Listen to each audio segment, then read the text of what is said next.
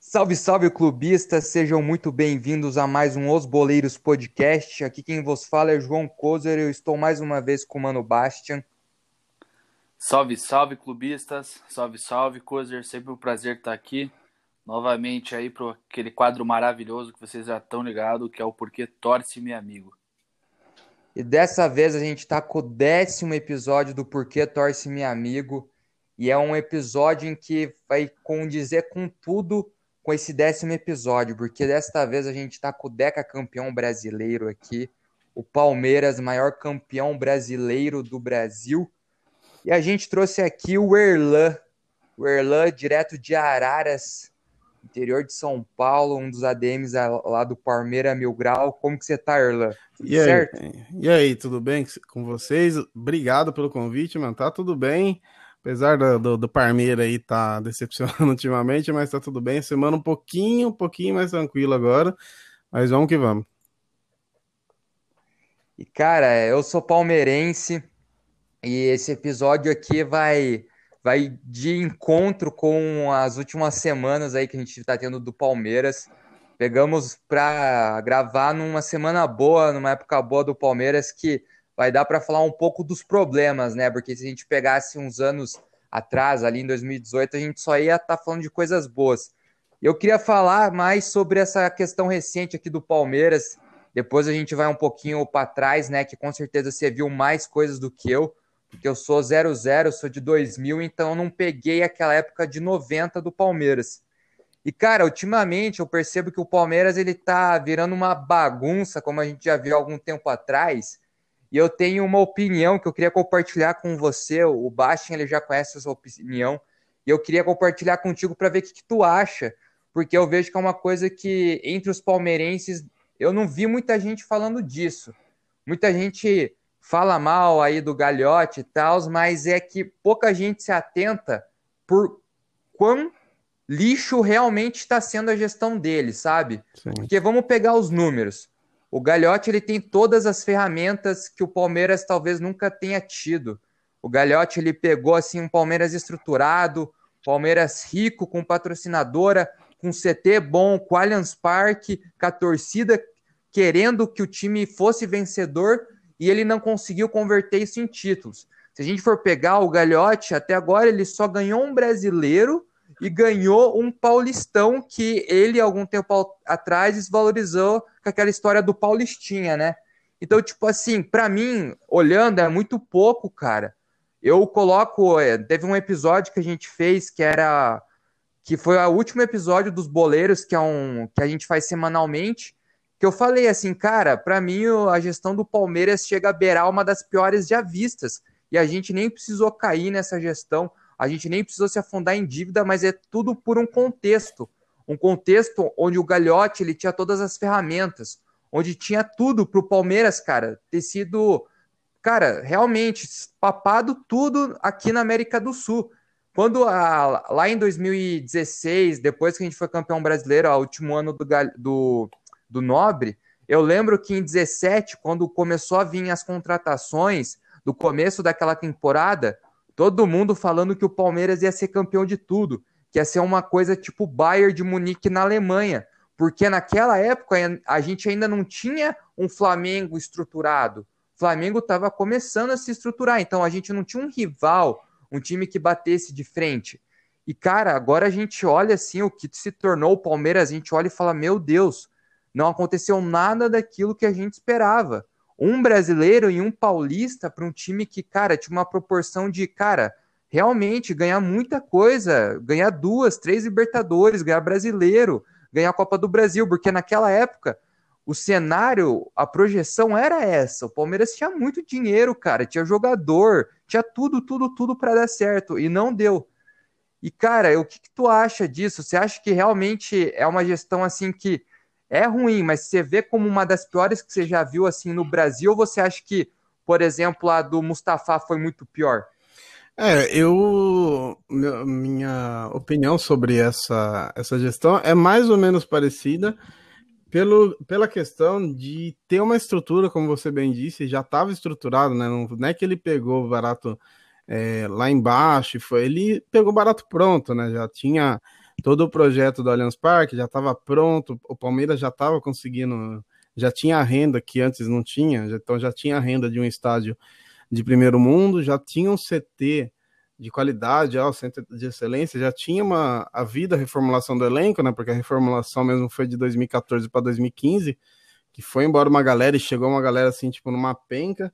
E aí 2016 teve o brasileiro que tinha um elenco muito bom, em 2017 é, começou realmente a trazer grandes nomes, é, grandes nomes assim, né? Muitos alguns que era até de uma temporada só, né? Que foi o caso do Bor, o caso do Guerra, mas enfim, montou um elenco no papel, você olhava e falava, não, realmente no Brasil acaba sendo imbatível. E aí começou uma sucessão de erros, né? O, talvez a escolha errada do treinador naquela, naquela oportunidade, né? Que foi Eduardo Batista. Você deu um elenco, você praticamente deu uma Ferrari para um cara que está acostumado a dirigir um Fusca. E aí depois como, é, teve o um problema que você foi uma Libertadores até na primeira fase, 2017, interessante e aí depois acabou caindo cedo. E 2018, e depois o que acaba tornando o problema quando você investe muito e não dá certo, você acaba começando a tentar arrumar de maneira é, é, urgente, né? Então você troca de técnico não dá certo, aí começa elen é, briga no elenco, aí você vai lá e contrata um cara no desespero também não dá certo.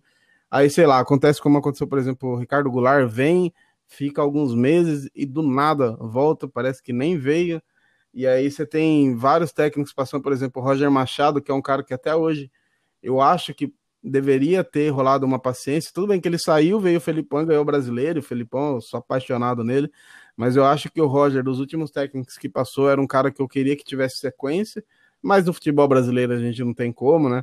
A gente sempre cita o, o Klopp como exemplo, que chegou no Liverpool, que não ganhava mais nada, o Liverpool que sequer era, sei lá, segunda ou terceira força lá na Inglaterra. Com paciência, ele ficou umas três temporadas sem título, e aí na hora certa encaixou e começou a ganhar tudo. Então, além desse lance de você cagar na estrutura, porque você comete vários erros e começa a tentar corrigir e vai errando em cima, tem esse lance da falta de paciência, né? Aí 2019 trouxe um monte de jogador, enfiou um, pouco, um monte de dinheiro no nariz, né? Com Carlos Eduardo, Felipe Pires, esses caras que da, daquela leva, acho que só o Zé Rafael, que assim, entre aspas, deu certo, né? Que ainda é, tá no elenco, pra, eu acho que ajuda muito. E aí, esse ano, acho que veio para responder realmente é, tudo que tava errado, mano. Você vê a base dando certo, você vê que não é ficar fazendo loucura no mercado, você precisa de contratações pontuais. O Vinha, acho que é um bom exemplo disso. O Gustavo Gomes é um achado, assim, incrível também. E você vê que você precisa de contratações pontuais, certeiras. E se você tem uma base que hoje o Palmeiras investe muito na base, é uma das bases mais campeãs aí do, do futebol brasileiro. Então eu acho que 2020, apesar dos erros, e foi um ano maluco, acho que para todo mundo, né? até o Flamengo que estava vindo uma atacada boa, teve um, um declínio. Mas assim, acho que 2020 tem que servir como lição, né? Tem que corrigir o que tá errado agora, urgentemente, né? Que não pode ficar sem técnico no meio da temporada, mas eu acho que vieram grandes lições aí, que é esse lance de você poder usar a base e as contratações serem pontuais, e pontuais mesmo, né? Porque o Palmeiras tá, ainda tá faltando muita coisa, você olha para o elenco, tem jogador que qualquer time queria como titular, mas que infelizmente parece que chega no Palmeiras, né? Esquece de como jogar bola, né? Scarpa, o Lucas Lima joga só quando quer, e aí realmente é difícil. Então acho que tem uma sucessão de erros e acho que sim, o Galhote é um, um dos grandes responsáveis, né? E, e muita gente lá dentro também cooperando para tudo isso dar errado. Cara, você não acha foda, tipo, por exemplo, essa questão dos jogadores? Um negócio que eu, eu ouvi uma galera palmeirense comentando, e agora eu comecei a meio que botar muita fé que o que ferra no Palmeiras e que, tipo assim, a gente achou que ia ser algo bom, mas a longo prazo está se mostrando algo ruim, é questão do Palmeiras ser um time que, assim, questão elenco, é um time que paga sempre, é um time que os caras têm um contrato ali que vai ganhar, vai cair todo mês os 500k. Então, assim, se, se é desse segmento assim da torcida que acredita que o contrato bom e gordo a longo prazo deixa jogador acomodado, porque é o que parece, né? Porque a gente pensou assim, não, quando a gente tiver dinheiro vai dar para contratar os cara pica, os cara bom, vai dar para pagar bem, e aí os caras vão jogar pra cacete no Palmeiras. E não aconteceu, cara. Você falou do Lucas Lima aí, pô, Lucas Lima tem jogo assim, cara, você fala assim, meu Deus, agora vai, o cara realmente é diferenciado. Em outros, daí você já vê que, pô, já era, realmente não vai jogar. Scarpa é a mesma coisa, cara. Scarpa é, é o, eu acho que é o melhor exemplo de cara que tem bola e não joga nada e dá muita raiva ver ele sendo esse acomodado que ele é. é. O, o, Lucas Lima acho que é um bom exemplo disso, realmente, que eu tô até, até vi aqui para não falar bobagem, mas o Lucas Lima assinou por cinco temporadas com o Palmeiras, né? E o que aconteceu? O Lucas Lima chegou, ainda não, não encaixou, e quando encaixou, que assim, em 2018, você pegar o brasileiro lá, que o Palmeiras jogava com o time misto, né? Às vezes o reserva, ele foi o jogador que mais jogou naquela temporada e fez gol e deu assistência. Ele foi bastante importante no, no brasileiro. Então, se você mete talvez um contratinho de dois anos e o cara vai no segundo ano ele, ele corresponde, ele é importante no título, aí você prorroga, né?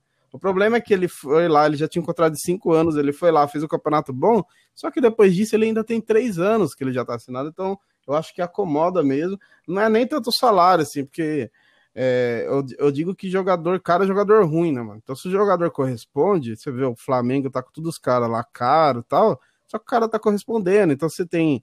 É que agora não tá, tá com o problema da pandemia que ninguém contava, mas você acaba tendo retorno em, em público, você acaba tendo retorno em venda de camisa, você tem retorno nas premiações, os títulos que você ganha.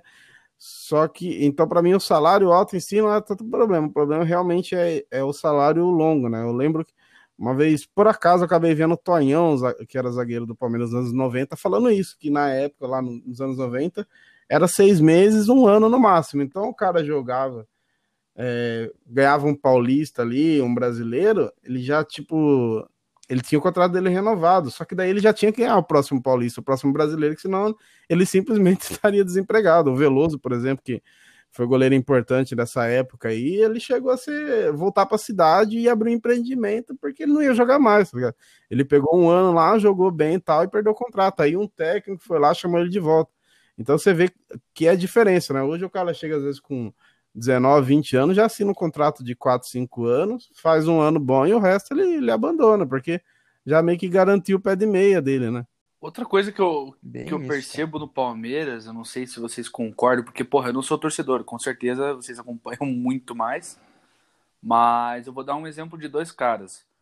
O, e que até que eu entrei no debate já com o Cozer aqui sobre será que o cara é um jogador medíocre mesmo, meia boca, ou jogador de uma temporada, ou se ele só tá sendo, tipo, meio que talvez mal aproveitado, essa questão também de você ter muitas estrelas no elenco, cara. Pô, vocês têm três camisa 10 no time, cara.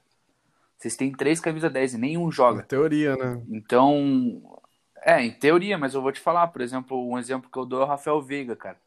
No Coritiba no Atlético. Esse cara jogava muita bola. Ele, mas ele não tinha uma posição, ele, o cara flutuava ali entre os atacantes e o meio campo. Mas era muita bola, não tinha tipo ah, um jogo bom e um jogo ruim. Era todo jogo, tipo, ou, era ele, ou ele ia meio termo ali, se o time ia mal, mas ele sempre era tipo destaque e tal. O Rony era outro, cara. Cara, o Rony no passado eu não lembro de um jogo ruim do Rony, cara. Nem quando perdeu pro River lá na, na Recopa. E daí você vê os caras do Palmeiras, os caras tem. O, o Rony tem 21 jogos e. Quantos gols, Cozer, no brasileiro? Nenhum, né? Dois, um. Ele não fez. Dois no Libertadores. Ele fez gol na Liberta. Então, ele tem gol na Liberta, ah, mas daí é, é o é. brilho do cara, né? mas o Rony tem muita partida, não tem quase nada de gol. É, ele não apresenta um futebol da hora no Palmeiras. Ainda mais vocês que estavam acostumados com o Dudu, tá ligado? Daí você pega o Rony, que é totalmente outro tipo de jogo. Talvez deposite uma expectativa que ele vai botar a bola no pé e fazer uma jogada, quando na real ele é o cara para ser acionado numa bola de velocidade. Então eu fico pensando, cara, será que o Palmeiras não, tipo, se atro... o próprio Palmeiras se atropela, assim, contratar um monte de cara, fazer uns investimentos malucos. Exemplo, outro exemplo é o Carlos Eduardo. Tipo, gastaram uma grana no cara que é horrível, tá ligado? Uma contratação que em tese parece boa, mas não. Porque quando você traz um jogador, você tem que adaptar ele ao seu time, tá ligado? Sim. Você tem que ter um jogador no perfil do seu time. Não adianta você trazer vários caras e os caras não ter o perfil do seu time. Então, sei lá, eu sinto que falta às vezes essa objetividade nas contratações do Palmeiras. Ah, beleza, 2018 ali, 2016, foram umas paradas que é, realmente o time do Palmeiras era muito encaixadinho, cara. Mas depois disso continuou tendo grandes nomes, porém não conseguiu ter a efetividade que esses outros times tiveram, né? O, o Rony, acho que ele paga um, um preço por, por, muito, como eu falei, essa sucessão de erros. Porque, por exemplo, se o Palmeiras não tivesse investido tanto nos últimos anos e esse ano trouxesse ele e ele não desse certo, aí beleza, tipo, você, porra, você gastou uma grana no cara, beleza, vamos ter paciência, você recupera, depois você vende e recupera a grana.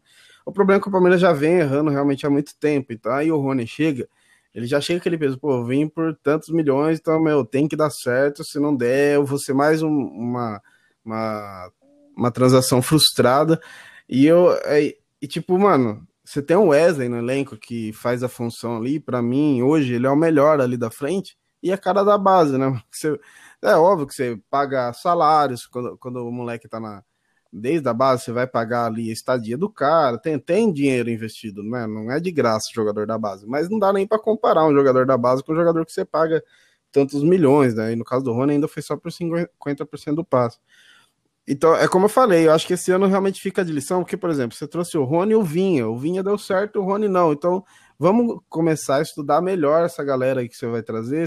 Traz alguém pontual, alguém que realmente o Vinha, ele não é um cara que ele joga muito todo jogo, mas todo jogo ele entrega. Ele é, você vê as notas lá, no negócio de estatística, ele sempre vai ter uma nota boa. Porque é o cara que foi o melhor jogador do, do Campeonato Uruguai é um cara de seleção uruguaia já. Ele já tá num outro nível ele já tá no nível de, de chegar no, no, Palmeiras, ou qualquer outro clube grande do Brasil, vestir a camisa e jogar. O Rony não, o Rony ele vinha do Atlético, sem querer desmerecer o Atlético, mas não dá nem para você comparar a pressão que é jogar no Atlético Paranaense com você jogar em qualquer clube de São Paulo, cara. Torcida de qualquer clube de São Paulo, cara, é insuportável, tá ligado? O cara pode fazer dois jogos bons, se no, no terceiro ele errar um gol cara a cara, a turma vai cair matando nele. Então é uma pressão totalmente diferente e o Palmeiras, não só o Palmeiras, né? Você vê que o, o Corinthians está com um elenco limitado, mas se for ver, contratou bastante ainda, gastou uma grana boa. O São Paulo que deu uma segurada agora, né? Não teve nenhuma contratação no último ano, mas também já tinha errado bastante, errou com o Pablo, por exemplo, né? E hoje o acerto foi o Luciano, que foi uma troca, né? Não foi nenhuma grana que, que gastaram ali. Então é esse lance, é se acertar, mano. Essa contratação tem que ser pontual e certeira demais, assim e de alguém que realmente corresponde, de alguém que tenha mais de uma temporada, talvez, jogando bola. Porque o Rony realmente surgiu ali, jogou muito, só que era aquilo ali. Então, tipo assim, como que você garante que o cara vai continuar jogando, depois você vai conseguir vender ele, ter a grana de volta ou ter o retorno dentro de campo? É, é muito tiro no escuro. É, é essa cagada do Palmeiras. É muito tiro no escuro e uns tiros caros, né, velho? Uns tiros de milhões aí. Pô, eu concordo demais com você, cara. E dando um complemento nessa coisa do Rony, e também eu acho que o que muito enfureceu a torcida e que ninguém conseguiu entender foi a questão de tipo, o Arthur ano passado estava jogando bem no Bahia, todo mundo tinha na cabeça que ele ia vir para ser um jogador que ia ser desse elenco de 2020, né? Só que daí do nada ele é vendido para o Bragantino por uma grana que, quando foi vendido, eu lembro que ele foi vendido, o Rony não estava fechado, tinha especulações que logo surgiram, só que o Rony, o, o Arthur é vendido pro, pela quase pela mesma grana que alguns dias depois seria pago pelo Rony. Então ninguém entendeu porque parecia que o Palmeiras ele vendeu para pegar essa grana e comprar o Rony, sendo que já tinha um jogador que até era prata da casa e que estava fazendo uma boa temporada e tinha um bom potencial, já estava ali pronto para ser usado. E aí a torcida ficou sem entender Aí chega o Rony e realmente não é correspondido. Eu tive momentos em que eu não queria mais ver ele jogando, daí eu dei mais uma chance, paciência e tal. E, cara, é, hoje eu vejo que ele realmente é um jogador que sentiu a pressão, como você disse. Talvez ele não seja um jogador fraco, mas realmente no Palmeiras não, não deu. E, cara, eu também não duvido que ele seja um jogador que, sei lá, na se a gente conseguir ir para frente nas competições de Copa, né? Eu não duvido ele ser um cara que se torna importante, porque no Palmeiras tem essa loucura de que nem, por exemplo, o Daverson fez o gol do título lá e aquela em 2016 foi o Fabiano. Jogadores totalmente odiados pela torcida que fizeram gols assim que entre aspas importantes, né? Então eu não duvido, sei lá, na Libertadores ele ser um cara chave para nós, como os números têm mostrado, mesmo ele não sendo aquele cara que é taticamente assim uma peça chave, mas faz os gols, entra na partida, corre e tal. Só que ainda é muito pouco, né? Um jogador que só corre. E essa questão do Palmeiras não não utilizar, eu acho que passa muito sobre uma questão de filosofia, né? Que hoje hoje o que muito se fala é filosofia, e o Galhote também, parece que ele ama essa palavra, só que ele ama falar, né? Ele não ama aplicar isso dentro do clube. Porque no começo do ano ele falou de filosofia, quando. Acho que nem foi começo do ano, foi quando o Felipão caiu. E daí o Max também vazou, ele falou que não, vamos trazer um técnico diferente, implantar uma filosofia. Ele não consegue o São Paulo e vai lá e contrata o Luxemburgo. Que filosofia que o Luxemburgo deixou para o Palmeiras nessa última passagem? Realmente não teve. Então, assim, ele gosta de falar dessa questão de filosofia, e daí eu acho que esse negócio de filosofia tem muito a ver com contratação. Porque, por exemplo, pensa comigo, os últimos técnicos do Palmeiras, eu acho que a gente teve, acho que uns 12, 11, né, nos últimos anos, desde 2015. E aí você pega e vê, cara, desses técnicos, qual desses técnicos hoje a gente vê uma coisa deles no futebol que o Palmeiras apresenta hoje? Nenhum deles deixou um legado, se a gente for ver bem direito, assim, de uma forma assim crítica, fazendo uma autocrítica ao elenco e a forma como o time joga. Hoje não tem isso. Aí a gente pega essa questão de que nenhum técnico deixou um respaldo, não existe um estilo de jogo hoje no Palmeiras que não existe há muito tempo e aí, como que você pode contratar jogadores se você não tem um estilo de jogo? Porque para mim o futebol é assim: você tem que ter dentro de um clube uma visão de jogo. Se o nosso time há cinco anos ele já joga no toque de bola, a gente vai buscar jogadores com essa característica. E o Palmeiras ele parece que nos últimos anos não tinha isso. Eu lembro que naquela época do, do Matos, que ele gastou muito, que foi aquela época de 17, também ali de 19, eu lembro que tinha muito aquele negócio que as outras torcidas não gostavam, que o Palmeiras contratava, às vezes nem precisando do jogador. Era só contratar para tirar do outro time. Quantas vezes a gente não contratou um jogador que você olhava e tinha outros times especulando, mas o Palmeiras, como tinha grana, ia lá, contratava e deixava o cara lá. A gente tem o Arthur Cabral, que eu acho que é um exemplo bem claro disso. Não jogou, acho que nem 10 jogos. Já foi emprestado e já foi vendido lá para outro time da Europa. Então, assim, eu acho que isso deixa nítido como que o Palmeiras ele se perdeu assim num caminho em que passa muito também pela questão de como quem estava no poder via futebol. Porque eu falo de novo, cara, eu acho que se a gente tivesse tido um técnico que ficasse, sei lá, pelo menos por dois anos, nem que fosse, cara, dois anos assim que a gente não ganhasse nada, mas o cara conseguisse implantar um toque de bola, assim, estilo de jogo lá dentro, o próximo técnico que viesse depois seria um cara que ele ia chegar no Palmeiras, ia ter ideia como aqueles jogadores do elenco remanescente jogavam. E aí ele ia trazer peças chaves que iam casar com esse estilo. Mas não, cara, o Palmeiras trouxe adoidado muita gente. E eu acho que as únicas posições que até agora a gente acertou de contratar foi a zaga, né? Porque, assim, de zagueiro a gente teve muita gente foda. Mas do, da zaga para frente só foi, assim, erro, cara. Muito, muito erro. E o Borja, assim, para mim é, é o ápice de tudo que foi é, as contratações o Borja lá na, na, Colômbia ele joga pra caramba, né? Jogou bem no, no, no, Atlético Nacional, agora tá fazendo gol no Jornal Barranquilha. É um pouco do que eu comentei do Rony, do, do lance do cara ter uma pressão totalmente diferente. Ainda mais o Júnior Barranquilha, que, é, que é, o, é, o, é no bairro que ele cresceu, então, mano, o cara tá muito em casa, assim. E é isso aí mesmo, cara. O, o Palmeiras realmente errou muito em contratação, errou muito esse lance de de ir fazendo as coisas meio que por rumo. Como eu comentei do Roger Machado, que é um técnico que é muito contestado, não, fez um trabalho até legal no Bahia, no final acabou não ficando, acabou não sendo um trabalho meio que colocado em xeque ali. Mas de qualquer forma, dos últimos que eu vejo, ele é o cara que eu queria que tivesse sequência. Ou o próprio Felipão, não, acho que eu não teria demitido o Felipão em 2019 também, Mas apesar do Felipão ter pego o Cruzeiro agora, eu vejo o Felipão muito de saco cheio assim do futebol. Acho que ele pegou meio que só para, sei lá, se provar, para mostrar que consegue salvar os caras. Mas eu, eu gostaria muito que tivesse um técnico jovem que e que tivesse sequência. Eu não sei quem que vai vir agora, se vai ser o Heinz, que, que é o nome mais forte agora, mas se ele vier, mano, eu quero muito que a torcida e a diretoria tenham paciência exatamente para isso. O cara implementar o estilo de futebol dele, para ele entender o elenco e para quando for fazer contratação, fazer contratações no estilo que ele precisa para realmente complementar, ele poder ir para a base e buscar os moleques que são de acordo com o que ele joga também.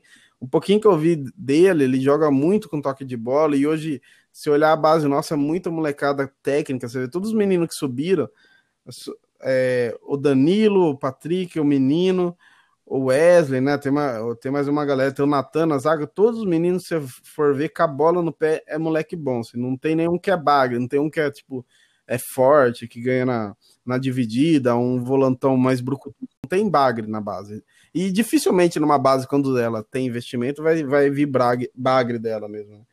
Tem uns lulinhas aí da vida que vem, surge bombando depois que é, mas a maioria, quando é base do São Paulo, base do Palmeiras, do Flamengo, você vê, o Flamengo jogou com nós contra o Sub-20, realmente o Palmeiras deveria ter ganhado aquele jogo, era obrigação ganhar aquele jogo, mas os moleques que entraram são todos moleques bons, velho. Tudo, tudo moleque que sabe jogar bola, moleque de seleção.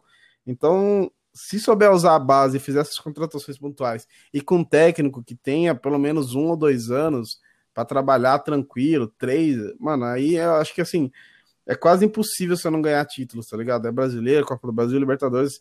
Se você tiver essa sequência, principalmente hoje que o futebol, como eu gosto de falar, que tá nivelado por baixo, e de fato tá mesmo, tanto que o Flamengo, um pouquinho que jogou bola, já já desanda, já destoa dos outros, porque realmente, se você tiver uma sequência, tiver um planejamento, dificilmente você vai ficar sem um retorno ali de, de taças. O Renzi, você acha que é o, o, melhor nome hoje? Ou se o Renzi não viesse, quem que você acha Cara, que tem o BKSS lá também, né? Que era do, do Defensa e Justiça. Eu não sei se ele ainda é do Defensa e Justiça, mas eu gosto muito do estilo dele também. Acho que ele tá no Tá no Racing agora. Ele foi pro Independente, daí foi mandado é, embora. É, confusão, assim. Esses caras mudam também bastante. Mas enfim, eu gosto muito dele. Mas eu, eu acho que hoje o melhor nome é o Heinz, mano. Porque eu até comentei com, com os amigos meus que. Porque o Heinz, a turma começou a falar, né? Ah, ele é. Como que fala? Ele é xerifão, ele tira celular dos caras, ele faz uma cartilha. Antigamente, se você falasse isso de um técnico, seria positivo. E do nada parece que isso é ruim. Não é, não, velho. Isso daí tem que ser positivo. Tem que realmente chegar e fazer os caras focarem, mano. Tipo, mano, você é jogador profissional, você vai. Você vai encerrar sua carreira lá com seus 34, 35, você já não vai estar tá jogando muito cara. bem mais. Aí você já tiver ganhado tudo, você encerra, mano, e vai fazer as coisas que você gosta. Tem aquela história do, do, do Guardiola que ele, ele dá, tipo, todo jogador ele tem que tem que seguir Sim. uma tabela nutricional lá, comer direitinho. É, antes de jogo, os caras não podem fazer uhum. sexo. Uhum. Eu vi uma história dessa sobre o Guardiola, que ele também é um cara assim, que ele quer que os jogadores sigam assim para ter, ser, poder ter o melhor potencial, né? Porque querendo ou não, cara, o jogador, quando ele tá no melhor nível dele ali, é o, é o material humano que o cara precisa pro time dele, né? Pô, como que você vai e pegar um Scarpa dele desmotivado mesmo, próprio jogador, jogar, né, cara? Não joga, velho. O, o Guardiola é isso, é, é cara maluco pro futebol, né? Eu acho que eu vi o Daniel Alves já falando sobre isso, o Rafinha que o cara é o tempo todo, velho, pensando no futebol, aquele aquela história de que ele teve a ideia de colocar o Messi de falso 9, e aí goleou o Real Madrid, né, que ele foi acordar o Messi de madrugada para mostrar, para explicar o que ele tinha pensado. É um cara que é o tempo inteiro pensando respirando futebol. É o que eu vejo muito nesses técnicos mais jovens aí, o BKSS, o Heinz, o Ramires, que acabou não vindo. Mas é muita coisa que eu vejo isso. E os técnicos brasileiros, eu não acho eles ultrapassados, né? A turma muito fala, ah, até... não acho ultrapassado, só que o que eu acho de técnico brasileiro é isso, mano, é muito acomodado, tá ligado? O cara vai lá, pega um trampo, aí ele vai, ele sabe que ele vai ficar seis meses, um ano, e depois ele vai ter a multa rescisória dele, boa, tá ligado? O cara não tem essa preocupação em até fazer história, tá ligado? Nos clubes, infelizmente. E esses caras gringos eu já vejo eles mais malucos, assim, pro futebol, principalmente argentino, que já é mais doido naturalmente, né?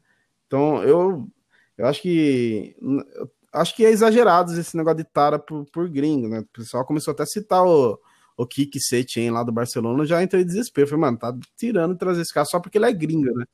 Mas o, esses nomes aqui mais da, da América do Sul aí, eu, eu gosto de, de todos que foram falados até agora. Que o Kozer falou de estabelecer um, um estilo de jogo para a equipe, eu já não acredito tanto que seja porra, igual o Coisa falou, ah, traga um técnico que fique duas temporadas para papai e depois mantenha o trabalho dele. Eu não acredito que, tipo, por exemplo, beleza, você pode trazer um técnico, mas vamos exemplificar. O Jorge Jesus foi pro Flamengo, ele estabeleceu um estilo de jogo lá no Flamengo. Ele foi embora, cara. Beleza, ele não ficou tanto tempo lá, mas ele foi embora e chegou outro cara com um estilo de jogo totalmente diferente, tanto que os caras do Flamengo estão até é os jogadores estavam até estão dando bastante entrevista, etc., dizendo que estão tentando se adaptar ao estilo Sim. de jogo, que é o oposto do Jesus, que o Jesus fazia é, mais aquela pressão lá, né, roubava a bola lá em cima já para atacar, e esse cara já é mais do negócio do guarda-rola, do passe, não sei o quê. E eu tava tipo, conversando esses dias com até com o Felipe Sampaio, que fez o episódio do Botafogo aqui, e a gente entrou no mérito daquele estilo de jogo definido pelo próprio clube, ou seja, Dentro da instituição, você tem lá uma, uma diretoria técnica que estabelece desde as categorias de base, desde lá do sub, acho que é sub-14, sub-15, que pode o cara morar no CT, desde esse momento estabelecer um estilo de jogo único para as categorias de base. E daí você treina o treinador dentro da base e os atletas, porque daí os atletas vão chegar lá no, no profissional já com a ideia de jogo assimilada. Lógico, existem diferenças entre os treinadores, as particularidades, que o cara vai mudar um, um esquema aqui, um esquema ali, mas a ideia do jogo em si, ela, tipo, você vem desde a categoria de formação pro moleque, tá ligado? E essa é a cara do clube. Isso aconteceu já no, no Atlético, inclusive é, o Thiago Nunes foi um cara que ele caiu meio ali de paraquedas para treinar o Atlético e existia já o William Thomas, o Eduardo Barros, e alguns outros nomes, Paulo Autuori, que já tinham estabelecido dentro do clube um estilo de jogo. Por exemplo, jogo Palmeiras. Então, desde lá de todas as categorias, os moleques aprendem uma maneira de jogar bola e daí se adapta ao estilo do treinador. Lógico que vai ter as particularidades, uma bola parada, um jeito de marcar e tal, porque isso é particularidade técnica do cara. Mas é como se fosse uma filosofia, igual o Cozer falou que o Gagliotti tipo, fala, ah, criar, criar uma filosofia mas que o clube estabeleça essa filosofia, não que venha alguém de fora para estabelecer uma filosofia dentro do clube. Porque eu acho que isso não é duradouro, isso não acaba não se tornando algo duradouro, tá ligado? É, muda, velho. É, um exemplo é o Barcelona tem uma filosofia de jogo, saca? Tanto que o Pirlo tava falando mal do Arthur essa semana, alguma coisa assim. Uhum. É, que o cara, tipo, dá passe muito curto, não sei o que, não levanta a cabeça. Porque é assim que o cara, tipo, quer a filosofia de jogo lá do Barcelona e que uma parada muda lá pro campeonato italiano e tal. Então acho que tipo, é importante ter essa parada dentro do futebol brasileiro. É uma coisa que tem que abrir os olhos. Os clubes estabelecerem filosofias de jogo, tá ligado? Sim. Porque é uma parada que vai ajudar pra caramba. Dentro disso, o, o, o negócio do técnico gringo é que ah, tem três técnicos nas primeiras posições. Não quer dizer que o técnico brasileiro seja pior que o gringo. Hum.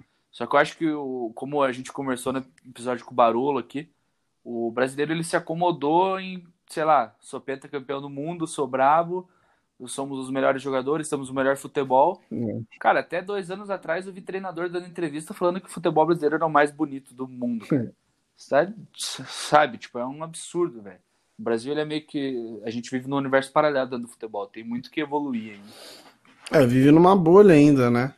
Mas até indo um pouquinho além em relação a só de, de filosofia do clube, uma, uma parada que eu, que eu acho que é utopia, mano, que nunca vai rolar, é, são os clubes finalmente se assumirem como clube empresa. E já, e, mano, não tem mais amor camisa, tanto de, de presidente, de jogador. Mano, já que não tem mais, vamos trabalhar com metas, vamos trabalhar com. Vamos visar lucro mesmo, mano. Porque daí o torcedor, o lucro, as metas vão ser títulos. Aí o torcedor vai ficar feliz, o time vai lucrar, vai ganhar. Porque, cara, é, é isso daí que você vê hoje o Palmeiras, acho que o São Paulo, o Corinthians, a briga política é de presidente, é conselheiro, um monte de conselheiro inútil lá dentro, tá ligado? Em todos os clubes tem uma, uma galera lá dentro que só serve para vazar informação, não faz mais nada de, que acrescente. Então, meu, por mim já virava empresa, cortava esses caras, vão trabalhar com metas, vão trabalhar com barato visando lucro mesmo. É, Porque é abraçar uma realidade, uma nova realidade. Você vê o, o LeBron, por exemplo, ele é, ele é um dos grandes acionistas do, do Liverpool, né, mano? E ele ajudou a levar a Nike pro Liverpool com uma, mano, uma, um contrato também milionário, assim. E tudo isso vai agregando, porque daí os caras conseguem montar um elenco melhor, os caras conseguem ter uma sequência melhor.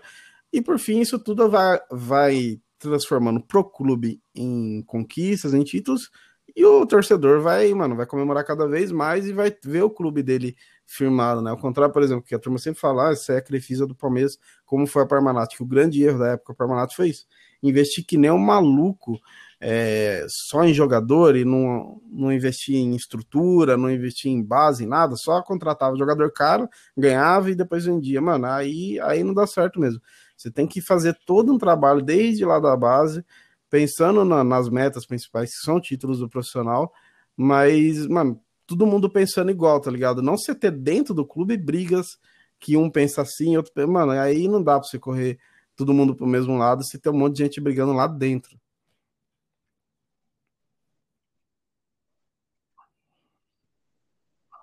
É bem isso aí, cara. É, é o, essa questão aí política, eu acho que, cara, hoje, se o Brasil não evolui o campeonato nacional, a, os, os jogos não ficam melhores, tipo, é tudo por uma questão simples, cara. Eu acho que a, a, a, grande chave para ser virada tá aí, cara. É a politicagem dentro do futebol brasileiro ainda, cara. É uma coisa que eu acho que assim se pegar todos os episódios, a gente faz podcast há quase dois, três meses. Se pegar todos os episódios, a gente sempre em algum momento fala da questão política dos clubes e como que isso afeta, cara. Eu acho que todos os episódios aqui dos do Porquê Torce, tudo em algum momento tudo girava em como que tinha dirigente ruim, como que um presidente conseguiu afundar um clube.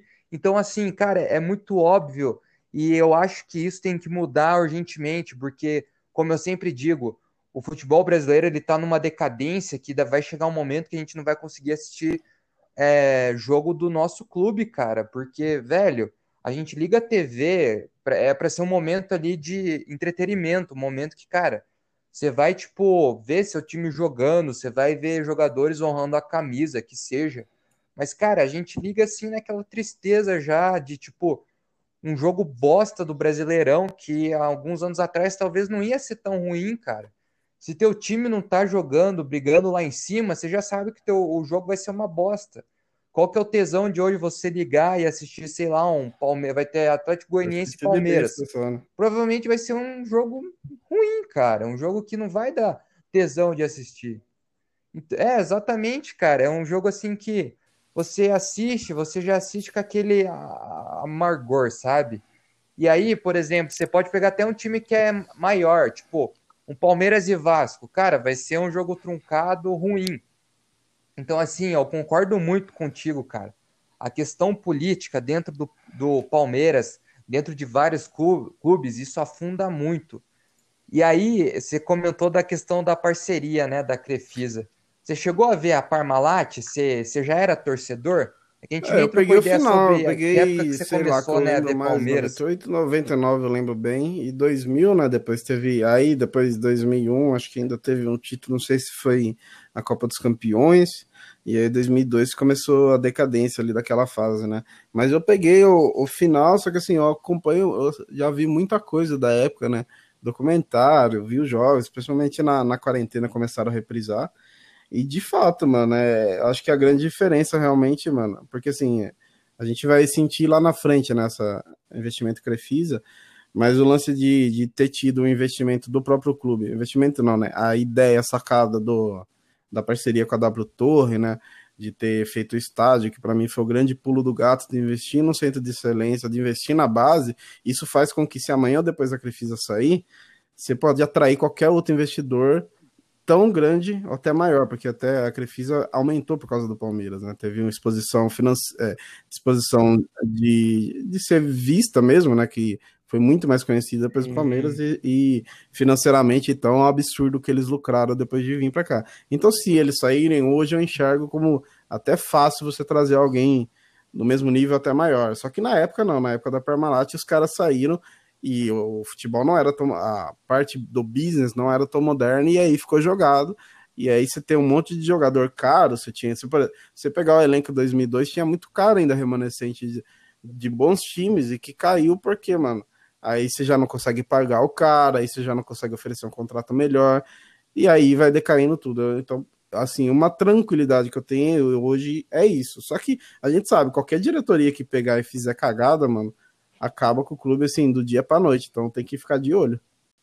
E sobre essa questão da Crefisa, o que, que você acha da Leila? Ela tá meio que entrando ali na, na parte de administração. Dizem que uma hora ela vai subir para ser presidente do clube.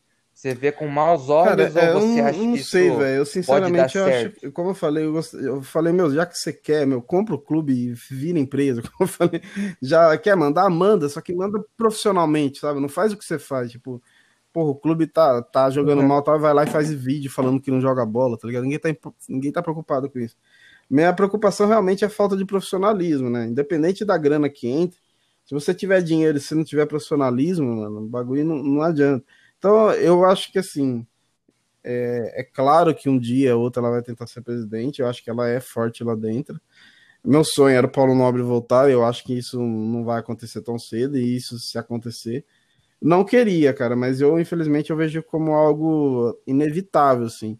O que eu torço é para que, quando isso aconte acontecer, os conselheiros, o pessoal esteja mais alinhado, sabe, nas ideias. Pô, vamos fazer isso. A diretoria, o diretor de futebol que estiver na época.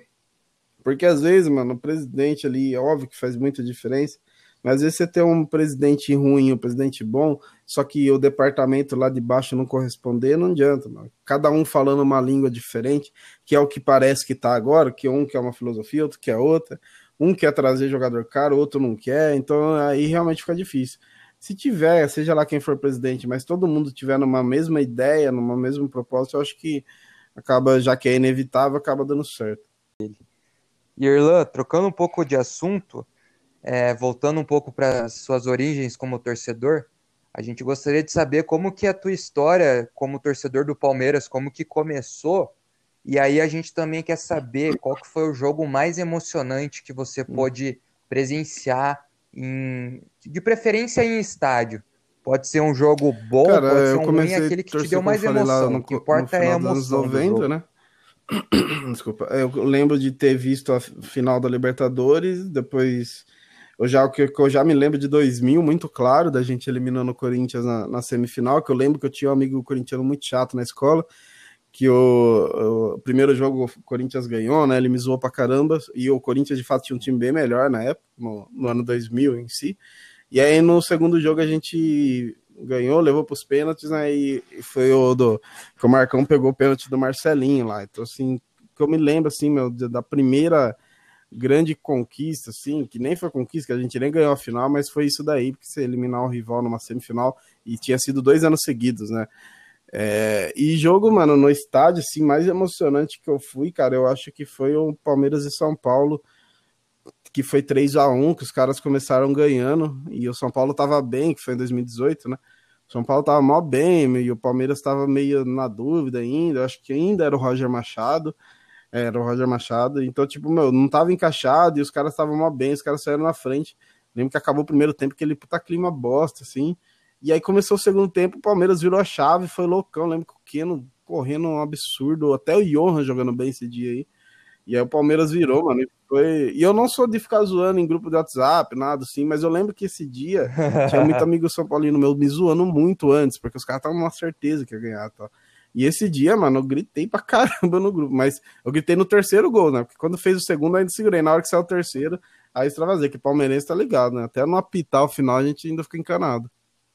Mas esse acho que foi um jogo assim. Foi muito, foi muito louco você estar tá no estádio nesse jogo. Que nem. Nossa, que, cara, eu surtei, velho. Surtei mesmo. Comecei então, a as coisas. que eu, eu não costumo ficar muito irritado em casa, tá ligado? Eu assisto bem de boa, assim. Comemoro o gol, pá, beleza. E quando dá merda, eu fico, mano, fico puto, fico triste, mas não fico gritando. Tava... Mas naquele dia não teve, cara. Aquele dia eu comecei a bater em tudo aqui. Tem um copinho de alumínio que eu deixo pra tomar água, que é amassado até hoje, mano. Nossa, foi. Aquilo lá foi um absurdo, cara.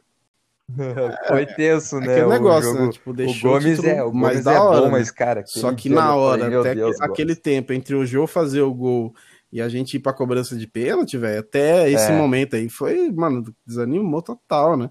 Aí eu acho que o grande.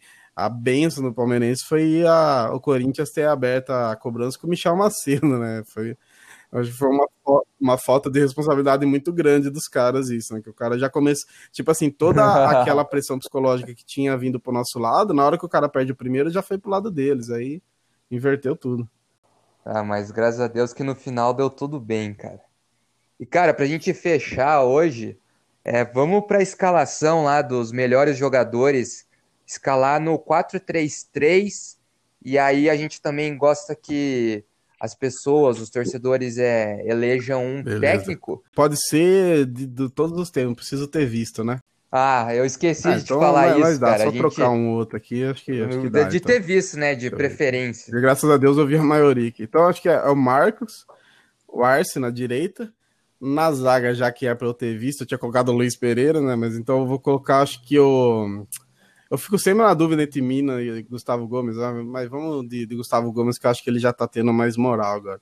É, Gustavo Gomes e Roque Júnior, é, Roberto Carlos na esquerda, César Sampaio de volante, Alex e Valdívia, os dois últimos 10 que a gente teve de verdade, Edmundo, Dudu e Evair.